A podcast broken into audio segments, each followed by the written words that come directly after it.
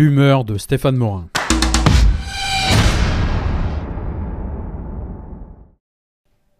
Quand un entraîneur parle d'ATP, de glycolyse, de réflexe de Moreau, intérieurement je souris. Quand un entraîneur me fait la liste des technologies qu'il utilise et du déluge de données qui l'accompagnent, en considérant que c'est la quantité qui fait la qualité, intérieurement je souris encore. Car non, les datas ne sont pas les clés qui ouvrent les portes du coffre-fort des performances et du zéro blessure. Écouter les entraîneurs justifier leur contenu par des post-it de connaissances scientifiques, tout autant qu'écouter un chercheur lister des publications scientifiques pour tenter de légitimer ses propos, m'amuse beaucoup. D'autant plus qu'à la fin, si la performance n'est pas au rendez-vous, 9 fois sur 10, on entend la phrase C'est dans la tête, il n'a pas su gérer son stress. À ce moment, il semble que la science ait disparu. Plus de trois décennies d'enseignement à l'université me laissent penser qu'une grande majorité d'entraîneurs répètent ce qu'ils ont entendu ou cru comprendre en formation, parce qu'ils pensent que cela peut légitimer leur savoir-faire. Moi, je pense plutôt que cela contribue à installer un sentiment de dévalorisation, car les entraîneurs savent au fond d'eux qu'ils ne maîtrisent pas ce qu'ils disent et que ce n'était pas en physio et en bioméca qu'ils avaient généralement leurs meilleures notes. Les entraîneurs se perçoivent alors souvent, hélas, comme moins compétents car ils ne maîtrisent pas la méthodologie de la recherche scientifique, comme sait le faire un chercheur en sciences du sport parce que c'est son métier, parce que c'est sa formation. C'est pour cela que je n'apprécie pas les colloques ou les séminaires d'entraîneurs où les chercheurs se succèdent les uns après les autres et s'auto-félicitent et réagissent un peu comme des papes dans leur domaine et listent des études scientifiques comme autant de vérités que l'entraîneur devrait appliquer. Vérités bien sûr qu'ils n'arrivent pas à appliquer parce qu'elles sont simplement inapplicables. Mais ça, ils ne le savent pas. Les entraîneurs ressortent alors de ces colloques et séminaires avec un double sentiment, celui d'incompétence et celui de culpabilité. Ce sentiment disparaîtrait pourtant s'ils regardaient ces chercheurs faire des plans d'entraînement et les appliquer sur le terrain. Autrement dit, si les chercheurs entraînaient réellement avec les connaissances qu'ils diffusent. Plus de trois décennies d'enseignement à l'université me laissent donc aussi penser que la très grande majorité des études scientifiques dans le sport sont certes utiles, je n'en doute pas, mais qu'elles restent très peu utilisées et très peu utilisables simplement parce qu'elles sont réalisées avec les types de personnes et dans des contextes très différents et très éloignés de la complexité de la réalité de l'entraînement. On peut en effet légitimement discuter de l'utilité d'études faites sur trois semaines ou quatre semaines quand un entraîneur entraîne lui et espère des résultats sur toute l'année et plusieurs mois. Ces études scientifiques me semblent donc surtout utilisées pour rassurer l'entraîneur et le sportif sur la pertinence des contenus proposés et réalisés et de leurs effets probables.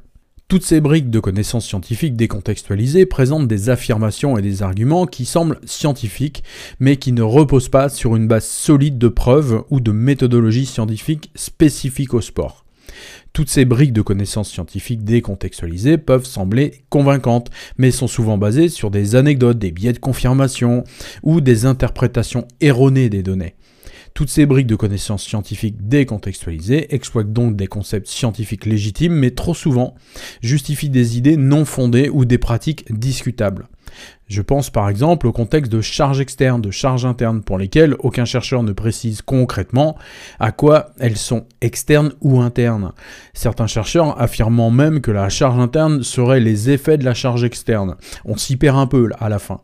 La surcompensation et l'affûtage relèvent de la même approximation scientifique. Ces concepts n'ont rien de scientifique.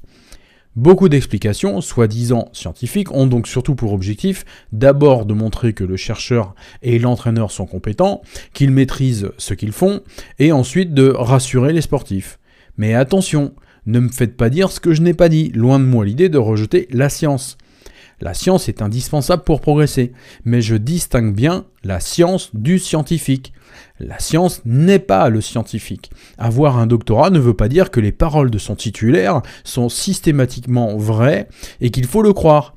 Avoir une licence, un master ou un doctorat signifie simplement, et c'est beaucoup, que la personne a été initiée et formée à la recherche scientifique, pas qu'elle délivre des vérités scientifiques.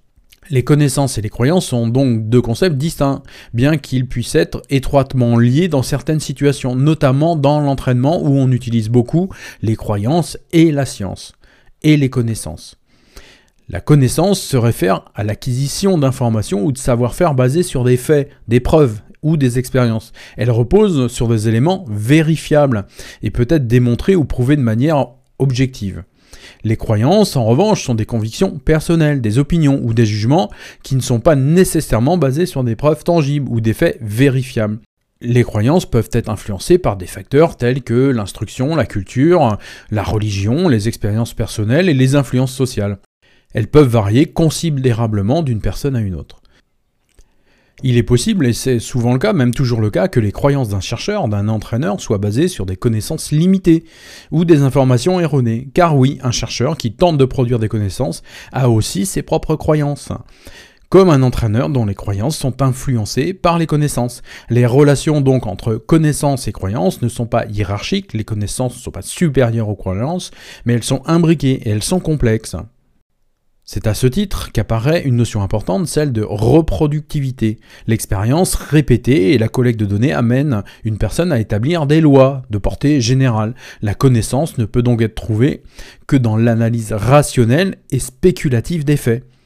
Tout ça pour dire que je suis chaque jour de plus en plus étonné qu'un outil, qu'une méthode d'entraînement, qu'une méthode dite de récupération, qu'une stratégie d'entraînement ou de préparation à une compétition soit systématiquement justifiée par des arguments physiologiques caricaturés, des justifications biologiques qui relèvent plutôt de la parodie.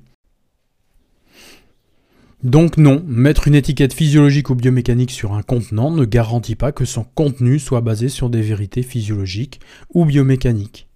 Par exemple, pour justifier le HIT, autrement formulé l'entraînement intermittent, il est dit que les protocoles d'entraînement permettraient aux athlètes de maintenir de longues périodes de temps de travail au-dessus d'un certain pourcentage de VO2 max, qu'il aurait des vertus au plan cardiovasculaire, mais aussi au niveau métabolique, mais encore aussi au niveau neuromusculaire, et encore et encore et encore.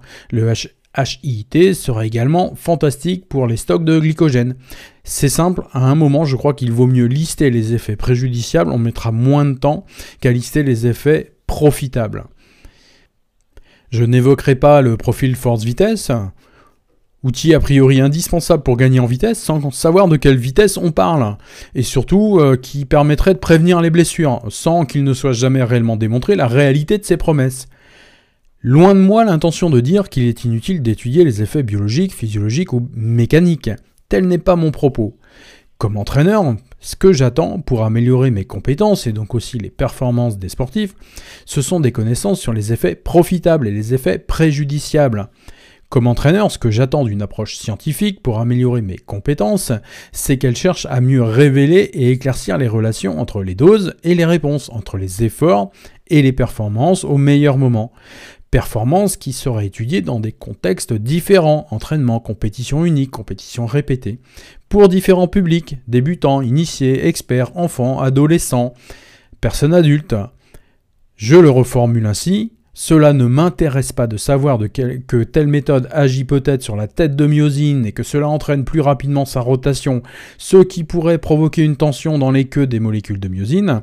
Cela ne m'intéresse pas de savoir si mes stocks de glycogène se rechargent en 8 secondes 3 dixièmes ou 9 secondes 4 dixièmes. Se focaliser sur des détails microscopiques ne m'intéresse pas. Mes attentes, mes demandes sont simples. Est-ce que cela peut être profitable pour un coureur de 100 mètres? Si oui, à quelles conditions? Quand? Comment? Avec qui? Est-ce profitable de manière pérenne? Je n'ai hélas jamais de réponse. À chaque fois, ce sont des justifications physiologiques, partielles, ou des redites de choses que nous savons depuis plus de 2000 ans. Oui, il faut s'entraîner, oui, il faut personnaliser en fonction des progrès, des caractéristiques évolutives de la personne qui s'entraîne. Oui, les effets de l'entraînement, leur rythme d'apparition sont singuliers et dépendent des caractéristiques de la personne, de leur état du moment, des contextes de réalisation. Un même effort, une même activité ne produit donc pas des effets identiques puisque chaque effort modifie les caractéristiques de l'organisme et donc les conditions du suivant. Mais il y a une chose que tous ces chercheurs oublient, et se gardent bien de toujours oublier, l'entraînement doit être spécifique, c'est-à-dire que les effets présentent des caractéristiques originales, exacte et exclusive liée à la nature des effets proposés. Les activités générales font certes progresser, mais dans une moindre mesure que les activités spécifiques. Des études scientifiques qui analysent les effets après 10 secondes de récupération sur une période de 3 jours, avec pour repère la variation d'un marqueur biologique ou physiologique, ce n'est pas intéressant pour un entraîneur sauf à considérer l'étude des effets sur la performance, sinon cela reste de la littérature pour soirée au coin du feu. Dans le sport, la recherche doit être une recherche appliquée. Elle ne l'est hélas presque jamais. La recherche est aussi hélas une recherche quasi exclusivement physiologique, mécanique. C'est cocasse quand on constate que l'entraînement, c'est quand même la grande partie du temps l'utilisation de compétences en sciences humaines. Je n'ai jamais vu un entraîneur faire une composition d'équipe sur la base du stock de glycogène, sur la distance parcourue à plus de 25 km/h ou sur la VMA. Autrement formulé, pour changer de domaine, pour être bon en flûte, s'entraîner au piano n'a que peu d'intérêt. Se préoccuper de la qualité de la flûte, c'est bien, mais si on ne s'occupe pas de la manière d'apprendre et de la personne qui joue de la flûte, cela ne sert pas à grand chose. C'est même, par certains côtés, contre-productif, on perd du temps. Et on n'arrivera jamais à bien jouer de la flûte. J'espère donc connaître un jour la recherche appliquée dans les sciences du sport.